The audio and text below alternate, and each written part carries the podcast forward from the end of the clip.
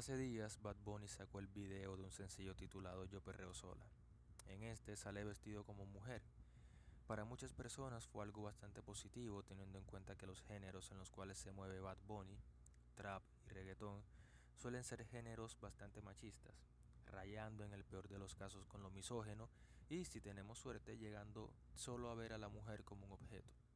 Ahora, no digo esto con una carga evaluativa negativa, cada quien es libre de consumir la música que más le guste y sobre todo debemos tener en cuenta que el género no determina que la letra de una canción esté libre de cualquier tipo de mensaje que atente contra la mujer, contra un grupo étnico o contra cualquier persona o institución. Una vez vi ese video y sobre todo una vez que vi las reacciones que levantó el mismo, no pude evitar recordar tres cosas. Pero vayamos por partes. Lo primero que recordé fue el tema de la influencia social, o más bien, recordé algo que leía sobre la influencia social en su momento. La influencia social básicamente es el esfuerzo que hace una persona o un grupo de personas por cambiar nuestro comportamiento o nuestra forma de pensar, y esto lo hace a través de distintas estrategias que podrán ayudar a conseguir ese objetivo. Pero al punto al que quiero llegar es que en su momento leía que conocer sobre la influencia social puede resultar supremamente útil al momento de evitar caer en ella. Lo segundo que recordaba era el concepto de sexismo, que es el prejuicio o discriminación hacia una persona por su sexo. Actualmente se viene manejando el concepto de sexismo ambivalente, ambivalente en el sentido que recoge conductas de maldad a través del sexismo hostil y conductas de aparente bondad a través del sexismo benevolente. Lo tercero que recordé fue a Rosalía. Rosalía es una cantautora española que se hizo muy popular entre el año 2018 y 2019 con su álbum El Mal Querer. Y en este álbum hay dos canciones que quiero compartir con ustedes. O bueno, fragmentos de estas canciones que nos van a ayudar a entender un poco más sobre el sexismo hostil y el sexismo benevolente. La primera canción se llama Pienso en tu mirada y es la siguiente.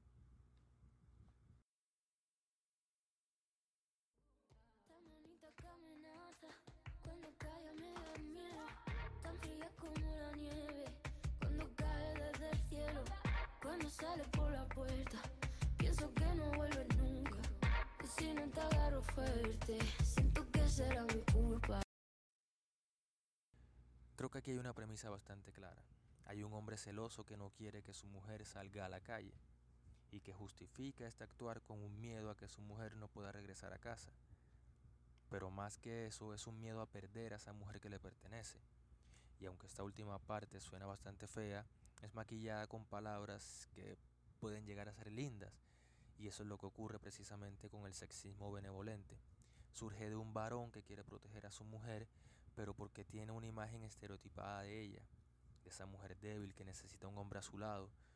Pero esos pensamientos que pueden ir en contravía de lo que piense esa mujer suelen ser maquillados con palabras lindas o acciones aparentemente caballerosas que hacen muy difícil que se perciba que realmente la mujer está siendo víctima de sexismo por parte de su pareja.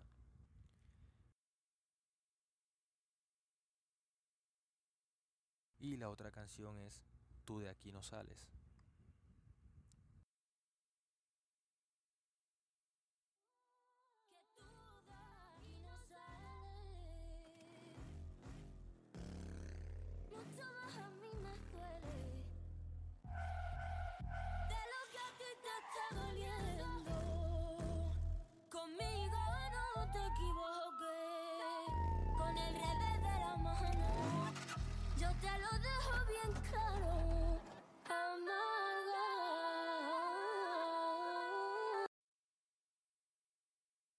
Esta canción representa claramente al sexismo hostil.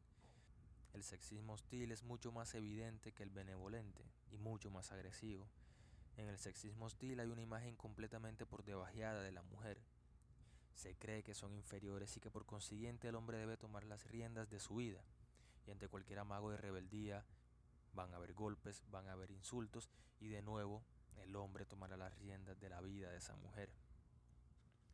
Pero todo este repaso es para finalizar diciendo que, así como conocer de la influencia social puede impedir que caigamos en ella, conocer del sexismo, por ejemplo, puede ayudar a que podamos identificar si, dadas situaciones como estas, Bad Bunny como artista está mandando un mensaje de apoyo, un mensaje de concientización, o qué está haciendo como tal con ese video y todo lo que se genera en base a ese video.